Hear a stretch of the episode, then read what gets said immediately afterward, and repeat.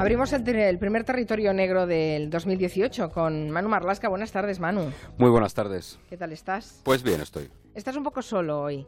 Eh, Luis, sí, Luis nos ha dejado, Luis está volviendo dejado, de sus vacaciones. En algún punto entre Gijón y Madrid ahora Sí, mismo. sí, lo seguro. teníamos difícil de localizar, así que le hemos, de- le hemos dicho que se relaje, que ya llegará a Madrid a, eh, a su debido tiempo. Nos estará escuchando, así que feliz año nuevo para él también. Ah, por supuesto, eso, eso que no falte. Feliz año, Luis. Eh, me está cayendo a la mundial a través de Twitter porque hemos eh, hablado de una serie en la que hablaba un perro y hemos puesto como ejemplo Rex, el perro policía. Pero yo es que no la he visto nunca esa serie y siempre que la he visto ha sido muda, sin, sin sonido. Con lo cual la verdad es que no tenía ni idea de si el perro hablaba o no hablaba. Me han pillado en falta, pero bueno, de todo, no me perdonan, ¿eh? El error, qué tremendo. En fin, vamos a ponernos, a ponernos serios porque no, no era lo que estaba previsto. Hoy teníamos eh, previsto hacer un recorrido por esos territorios negros que, a pesar de que en Navidades y en estas fiestas suelen ser eh, llamadas, siempre se hacen llamadas a la concordia, al espíritu navideño y todas estas cosas, resulta que son escenarios bastante sangrientos. Suelen, suelen ocurrir muchos crímenes y muchos sucesos. Y es el especial que nos ha preparado Manu Marlasca, pero Y qué luego casualidad él, sí. Iremos después con él, pero qué casualidad que eh, acaba 2017 y se cierra un crimen que nos había tenido en, en vilo a todos desde hace ¿qué? un año, Año y medio. año y medio, y desde sí. el verano del 2000 16. 2016, Sí, sí, eso es. que es el de, el de Diana Kerr. Y acaba de forma sorprendente, ¿no? No sorprendente por la autoría que, que según ha revelado hoy el coronel Sánchez Corbí, el coronel de la UCO, que ha estado con nosotros ya en dos ocasiones, por cierto, eh, que tenían claro casi desde noviembre del 2016 que el, el chicle era el principal sospechoso, pero sí por la forma de resolverse, ¿no? Por ese intento de agresión sexual que tiene el día 25 de diciembre y que es lo que desencadena toda la fase de explotación de, de la operación. Porque repite el modus operandi que Eso es. posiblemente utilizó en el caso de Diana Kerr. Sí, casi con seguridad que fue el mismo modus operandi. Lo que pasa es que en un sitio donde había más gente, por eso esos dos chicos logran salvar a, a- a esa a esa víctima que desde luego ahora mismo no, no- no quiero ni imaginar lo que está pensando, ¿no? De, de- de lo que pudo ser de ella. Eh, si el chicle hubiese eh, finalmente mm, culminado con lo, que quería hacer, ¿no? Entonces se, resuelve de esta manera tan sorprendente, pero sí es cierto que si no hubiese habido este intento de agresión, seguramente en unas cuantas semanas o a lo, sumo en algún mes, yo sé que había una especie de deadline que se había puesto la Guardia Civil, una fecha límite que era la Semana Santa de, este año, para aunar ya todo el procedimiento, para aunar todas las pruebas, para encajar todas las piezas de este puzzle y poder tener mm, suficiente materia probatoria para poder poner a disposición judicial al, al chicle.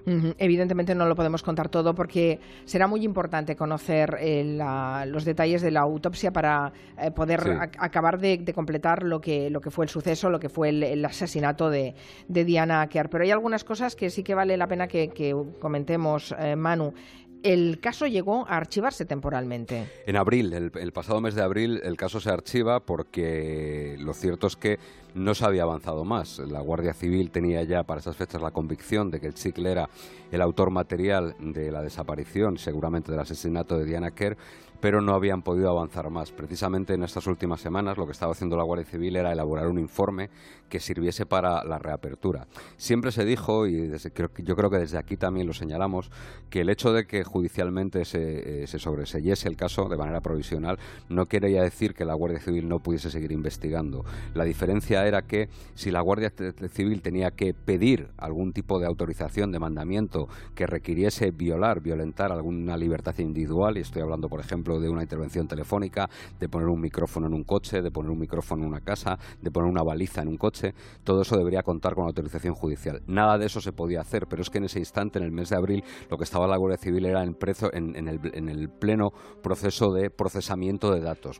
Pensemos, para que nos hagamos una idea de la dimensión del caso, la Guardia Civil no tenía capacidad en sus ordenadores para procesar todas las conexiones telefónicas que procesaron. Tuvieron que comprar un servidor externo para poder almacenar allí los datos, lo que nos da una idea de la cantidad de información que se manejó y de trabajo mm, de procesamiento de datos puro y duro. ¿no? Lo que está clarísimo es que el, el hallazgo del, del teléfono y el poder abrirlo, poder eh, decodificar la información que tenía dentro fue fundamental para la investigación. Sí, porque hasta ahora lo que se tenían eran los, los datos que de posicionamiento que dan las antenas de telefonía. Eh, aquí lo hemos contado alguna vez también, 10 años dan para mucho, y, aquí hemos contado alguna vez que eh, los datos de telefonía de las antenas pueden ser engañosos. ¿Por qué? Porque si yo paso por una antena y esa antena está saturada, me va a repetir el teléfono en otra antena. Eso es lo que pasó exactamente en este caso. ¿Qué ocurre? Una vez que ya se tiene el teléfono, el teléfono sí que da los, posicionamientos GPS exactos. Ya no hace falta que las empresas de telefonía te envíen la información, sino que el teléfono ya da el posicionamiento exacto. Y es cuando se procesa esa información, cuando se ve que el teléfono de Diana Kerr y el teléfono del chicle han estado en paralelo en todo momento hasta Taragoña. Increíble.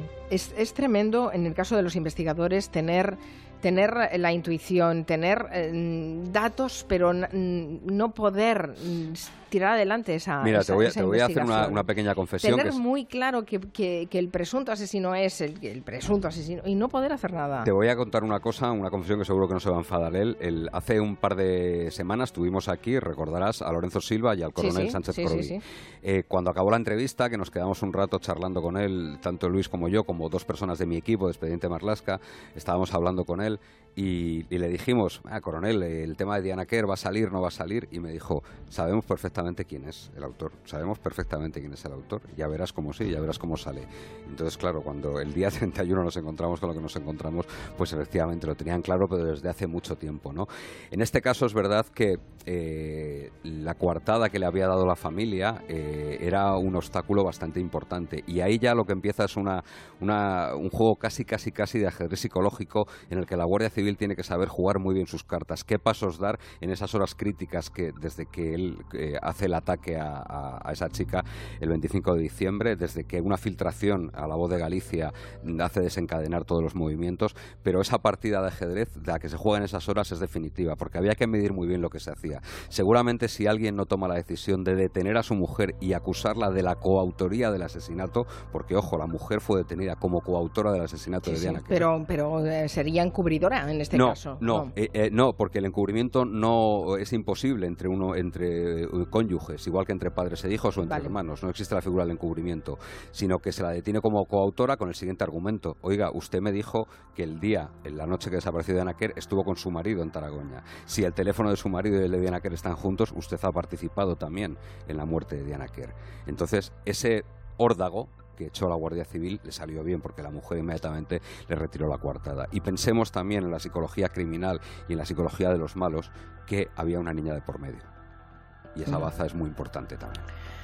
Bueno, tremendo. Ah, cuando haya más información, eh, supongo que le dedicaréis un territorio negro en condiciones con todos los detalles que puedan hacer reconstruir la, la historia. Es, es tremendo. Yo no dejo de pensar también bueno, en Diana y en su familia, pero en esta chica que, se salva por los pelos, ¿eh? mm, de, repetir la historia. Es como, bueno, es, bueno, es lo que tienen los sucesos, los crímenes, esos territorios eh, que son que te afectan ¿eh? personalmente y emocionalmente, porque es fácil empatizar con, con, las víctimas y ponerte en el lugar de sus familias y, y bueno, te dejan a veces un poco el corazón helado.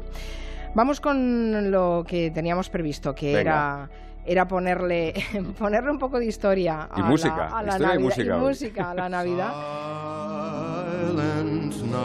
Que parece un poco paradójico porque vamos a poner unas músicas muy bonitas y vamos a contar cosas horribles. Historias de malos, malos, malos de las que conozco Manu Marlasca. All is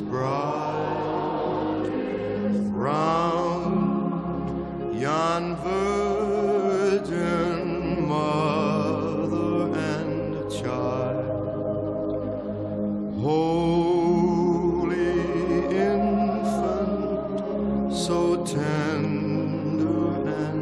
bien canta Sinatra hasta los villancicos. ¿eh? Sí, sí, y además esta, esta canción es preciosa. es preciosa, pero no se justifica, no, no, no, contrasta absolutamente, no, no acompaña nada a lo que nos va a contar Manu de un, de un crimen ataviado, pues, eh, pues con un disfraz de la época, del momento, ¿no? De las fechas señaladas. Es que probablemente no se me ocurre eh, crimen más retorcido que el que uno comete vestido de Papá Noel. Y es que a veces Papá Noel o Santa Claus o San Nicolás llega a la ciudad, eh, eh, no como señal de felicidad ni mucho menos, sino como señal de tragedia. Vamos a hablar de un crimen que se cometió el día de Navidad del año 2011. Un tipo llamado Aziz Yadnanapa, nombre más complicado, es un tejano de origen iraní de 56 años. Creo que esto merece que pongamos también canciones de, Santa Claus, ¿no? sí, vamos a, cambiar de banda sonora. Vamos a cambiar de banda sonora. Bueno, está bien, ¿no? No una canción cualquiera. No, no, hombre, es Bruce Springsteen, cantando Santa Claus is coming to town. Santa Claus llega a la ciudad. Bueno, pues Santa Claus, vestido, Aziz, vestido de Santa Claus, apareció en la casa de la que había sido su mujer durante 24 años, Fátima Ramati, en un suburbio de Dallas. Llevaba un inocente disfraz de Papá Noel y dos menos inocentes armas. Llevaba una pistola semiautomática 9 milímetros y un rifle del calibre 40. En casa de la mujer celebraba la Navidad ella y su familia, que fue exterminada materialmente a tiros por Aziz, que después de todo el crimen, de, perpetrar esta matanza, se voló la cabeza de un tiro. En la matanza murió su ex esposa, sus dos hijos de 19 y de 14 años, la hermana de su ex mujer, su marido y la hija de ambos. Aziz, que era un tipo al que toda la comunidad de allí, de ese suburbio de Dallas, conocía como Bob, llevaba en paro desde el inicio de la crisis, más o menos, desde tres años atrás, desde el 2008, y había tenido problemas con la hacienda americana, que le reclamaba varios miles de dólares, y culpaba de todos sus males a su exmujer, a la que, según dicen, no perdonaba que le fuese bien en la vida. Ella tenía un salón de belleza, era feliz ese día de Navidad de 2011 en el que su ex, disfrazado así de Papá Noel de Santa Claus, acabó con ella y con el resto de su familia. Qué terrible, qué terrible historia.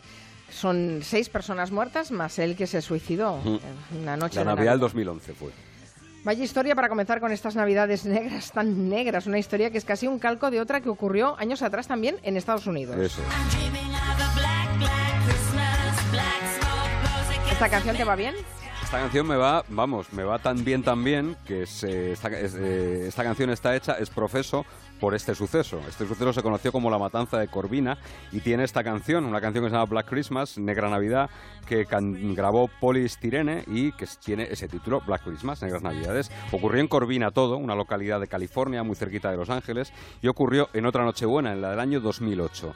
Jeffrey Pardo, que era un ingeniero que también estaba en paro desde unos meses, unos meses atrás y que también se había divorciado el verano anterior, acudió a casa de los padres de su exmujer, ataviado, lo mismo, con su disfraz de Papá Noel y con un paquete que aparentemente era un enorme regalo, pero en realidad ese paquete lo que contenía era un lanzallamas casero, un lanzallamas que había fabricado él mismo. Además, como en el caso anterior, llevaba tres pistolas, en este caso de 9 milímetros. Le abrió la puerta a una sobrina de su exmujer, una niña de 8 años, que me imagino que alborzada recibió a ese Papá Noel, pero el Papá Noel lo que hizo fue pegarle un tiro en la cara. Milagrosamente, esta niña sobrevivió a la matanza.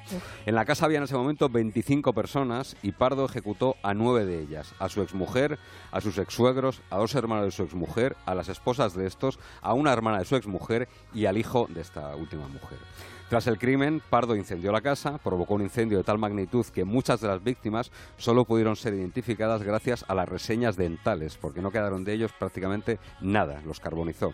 Después viajó 30 millas y se acabó suicidando de un tiro en la cabeza en la casa de su hermano. La policía en este caso apuntó como posible móvil del crimen otra vez a los, a los problemas económicos del asesino, unidos también a un divorcio que le había resultado traumático y por lo visto muy, muy, muy, muy caro. Fabricar un lanzallamas en casa no debe ser fácil y no, debe llevar un cierto tiempo. No, invito a nadie a que busque un tutorial de YouTube. No, no, no, pero además es eso que estás un tiempo, que estás madurando la... la, sí, lo llevaba bastante tiempo madurando. Incluso el traje de Papá Noel lo, lo compró a plazos porque andaba muy pelado, andaba muy mal de dinero y lo había empezado a comprar meses antes a plazos. Lo que es, sorprendente es que esa niña de 8 años con un disparo en, la, cara se salvara de esa tremenda matanza. Qué barbaridad. Bueno, hay más eh, Santa Claus o asesinos. Eh, vamos a cerrar aquí el capítulo. Vale, vale, porque es que no, no, han acabado las navidades, te recuerdo.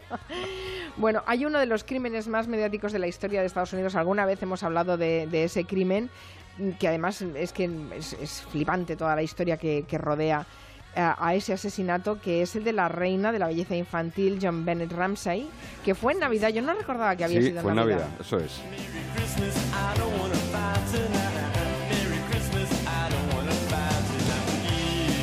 Estos son los Ramones, es un villancico de los Ramones que se llama Merry Christmas, no quiero luchar esta noche, I don't want to fight tonight.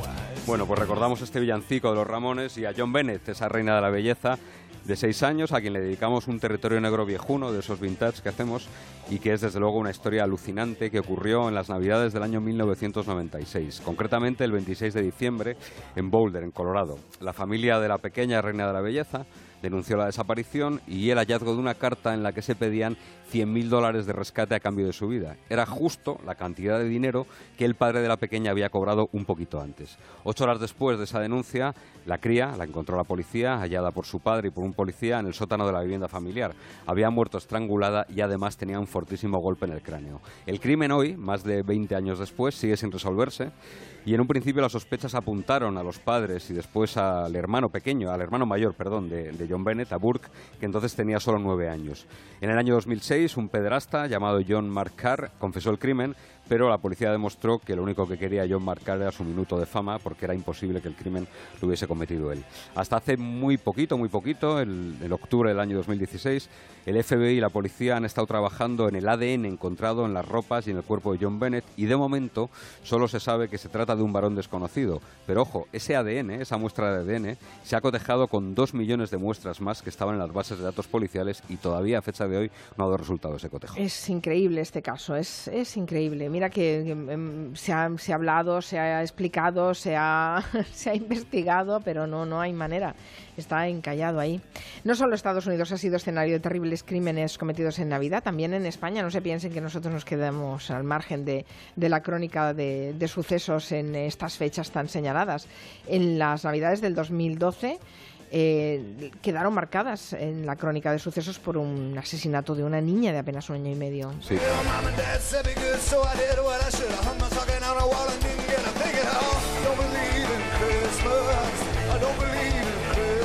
Qué selección más marchosa hemos hecho, ¿eh? Estos son Pearl Jam, Pearl, Pearl Jam cantando No creo en las Navidades y no me extraña, desde luego, porque la historia que vamos a contar es para no volver a creer en las Navidades. Esto fue las Navidades del año 2012 y el protagonista es un individuo llamado Jonathan Moya González, un tipejo de 25 años que sedujo a través de una web de contactos a una mujer llamada Gema Cuerda, madre de Miriam, la pequeña víctima de esta historia. Jonathan y Gema se conocieron en noviembre del año 2012. Él se hizo pasar por un rejoneador de prestigio, se mostró encantador con ella, con su familia, se conocieron, eh, incluso comenzaron a convivir con Gema en la casa que ésta tenía en la Palma del Condado, en Huelva. Lo que pasa es que el encantamiento duró pocas semanas porque Gemma empezó a descubrir mentiras y le pidió a Jonathan que se marchase de casa. Semanas después, Jonathan le convenció, la convenció ella para que se viesen, porque según le dijo, bueno, que pese a la despedida y pese a que se había roto el amor entre ellos, le quería comprar un traje a la niña para su bautizo, que no estaba bautizada todavía. Gemma finalmente accedió y además accedió por la insistencia de su propia familia, a la que había caído muy bien el tal Jonathan, y fue hasta la estación de tren de Guadix donde él la recogió, recogió a la madre y a la niña. A partir de ahí empezó una pesadilla terrible para la mujer. Jonathan la ató, la violó, le hizo pasar una noche entera dentro del coche a las dos, a madre e hija. Estaban heladas, estaban hambrientas y a la mañana siguiente se llevó a la pequeña Miriam, que no había cumplido ni siquiera año y medio de vida. ¿eh? Se la llevó y dejó a la madre abandonada en el campo. La mantuvo secuestrada varios días en un infecto cortijo, en un solar de, de Fiñana, cerquita de allí. La golpeó en la cabeza y después, la noche de Nochebuena, entre el 24 y el 25 de diciembre, la envolvió en papel transparente, en plástico transparente, metió su cuerpo en una bolsa de deporte llena de piedras y la arrojó, arrojó el cuerpo a una balsa de riego, donde fue localizada ocho días después por la Guardia Civil. Jonathan, afortunadamente, naturalmente, fue condenado a 30 años de prisión por la violación de Gema y el asesinato de su hija. Bueno, es una historia horrible, horrible. Sí. Y mañana precisamente se cumplen 30 años de otro crimen también terrible. Sí, sí.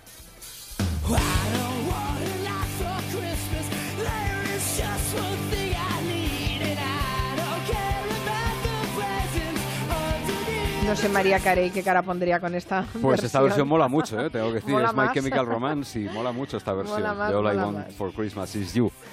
Es una versión de, de todo lo que quiero en Navidad, es de My Chemical Romance, por si alguien está interesado. Y este crimen que voy a contar es muy original porque fue la primera vez que en España se empleó un cuchillo eléctrico. Ay. Los más caimanes como yo, los más viejunos, se acordarán de, esta, de, de este instrumento de cocina que fue muy popular en los años 80, Sí, 90 sí, en las sí, cocinas de toda España. Bueno, pues fue la primera vez que se utilizó como arma de un crimen. Mm, Esto ocurrió el 3 de enero del año 88 en Zamora y los protagonistas de esta historia son Manuel Moreno Alonso y su mujer María Luisa Loaiza Cabeza. Ella tenía 53 años en el momento del crimen, él tenía 42 llevaban 17 años de matrimonio y los últimos no habían ido demasiado bien las cosas. Él, que era muy aficionado a las juergas y sobre todo al juego, había dilapidado la fortuna que ella había ganado ejerciendo la prostitución. Ella era prostituta, prostituta de bastante fortuna y además había regentado un prostíbulo. Había ahorrado, bueno, pues un dinerito y él se lo iba mm, dilapidando en el juego y en bebida. El 3 de enero, tras una noche entera de juerga, Manuel llegó a la casa familiar más o menos por la tarde después de comer y se quedó dormido en el sofá. Así que la mujer aprovechó ese momento para cortarle la garganta con el cuchillo mm. eléctrico. Pese al profundo corte que tenía el hombre, que era un tipo de constitución muy fuerte, pudo llegar hasta la calle y pedir ayuda a un conductor que le trasladó hasta el hospital, donde finalmente sí que murió a consecuencia de la terrible corte que había producido ese cuchillo eléctrico. María Luisa se presentó voluntariamente en el hospital, se confesó autora del crimen y adujo que estaba harta de los malos tratos a los que le sometía la pareja. Posteriormente, en el juicio, dijo que había actuado en defensa propia, pero no coló, porque no, le libró de una condena de 20 años que me imagino que habrá acabado de cumplir ya, esta buena mujer. Qué sangre fría. Bueno, otra noche buena. En esta ocasión, en 2004, también es recordada en un barrio de Madrid, el del Pozo del Tío Raimundo, como una noche sangrienta, la del crimen de los gemelos.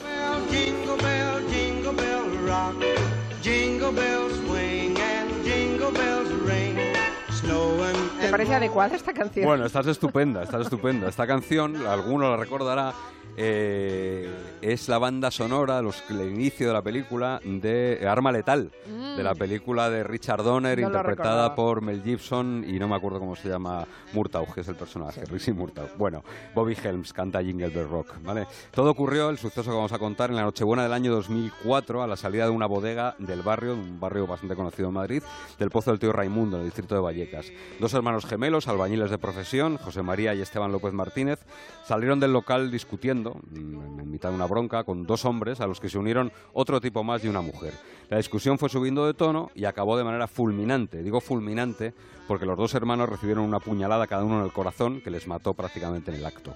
El único condenado por las muertes fue el jefe de un clan de traficantes de droga conocido como el Chote y otras tres personas fueron juzgadas porque la, policía pensó y la justicia también que participaron en la bronca, pero a pesar de ser condenadas en primera instancia, después fueron absueltas. La versión de las familias de los muertos es que las víctimas habían denunciado el trapicheo al que se dedicaba el Chote y su clan, pero nunca lo sabremos por qué fue. Eh, vámonos a un bar, pero no en Vallecas, sino en San Luis, en Missouri, que fue el escenario de un asesinato que dio lugar a una canción con decenas de versiones, seguramente la más versionada de todas cuantas hablan de crímenes.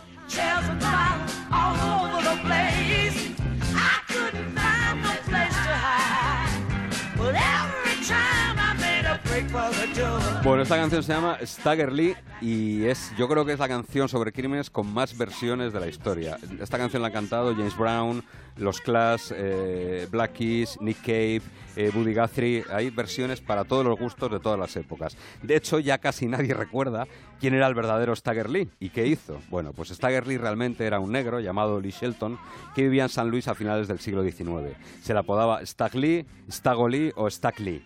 Había tomado el apodo de uno de los barcos de vapor que en aquella época remontaba el río Missouri, que se llamaba The Stag Lee. Y ese barco era realmente un burdel flotante. Además, formaba parte de un club político que mm, por aquella época eh, había bastantes, conocido como el 400 Club. La Nochebuena del año 1895, Shelton, el protagonista de esta historia, y William Billy Lyons estuvieron bebiendo en un salón, un bar que se llamaba Bill Curtis, y Lyons era también miembro del submundo de San Luis, de Lampa y rival político de Shelton. Ambos hombres discutieron y Lyons tuvo la mala idea de quitarle a Shelton su sombrero. Así que Shelton, para recuperar su sombrero, no tuvo mejor idea que pegarle un tiro y largarse de allí. Lyons murió a consecuencia de las heridas y Shelton fue detenido, acusado y condenado por su muerte en el año 1897. Por un sombrero. Sí, después fue perdonado en el año 1909, pero regresó a prisión porque llevaba bastante mala vida este hombre y regresó a prisión, digo, en 1911 por asalto y robo. Otro crimen con canción propia es el que ocurrió también en Estados Unidos y también otra Navidad en 1929.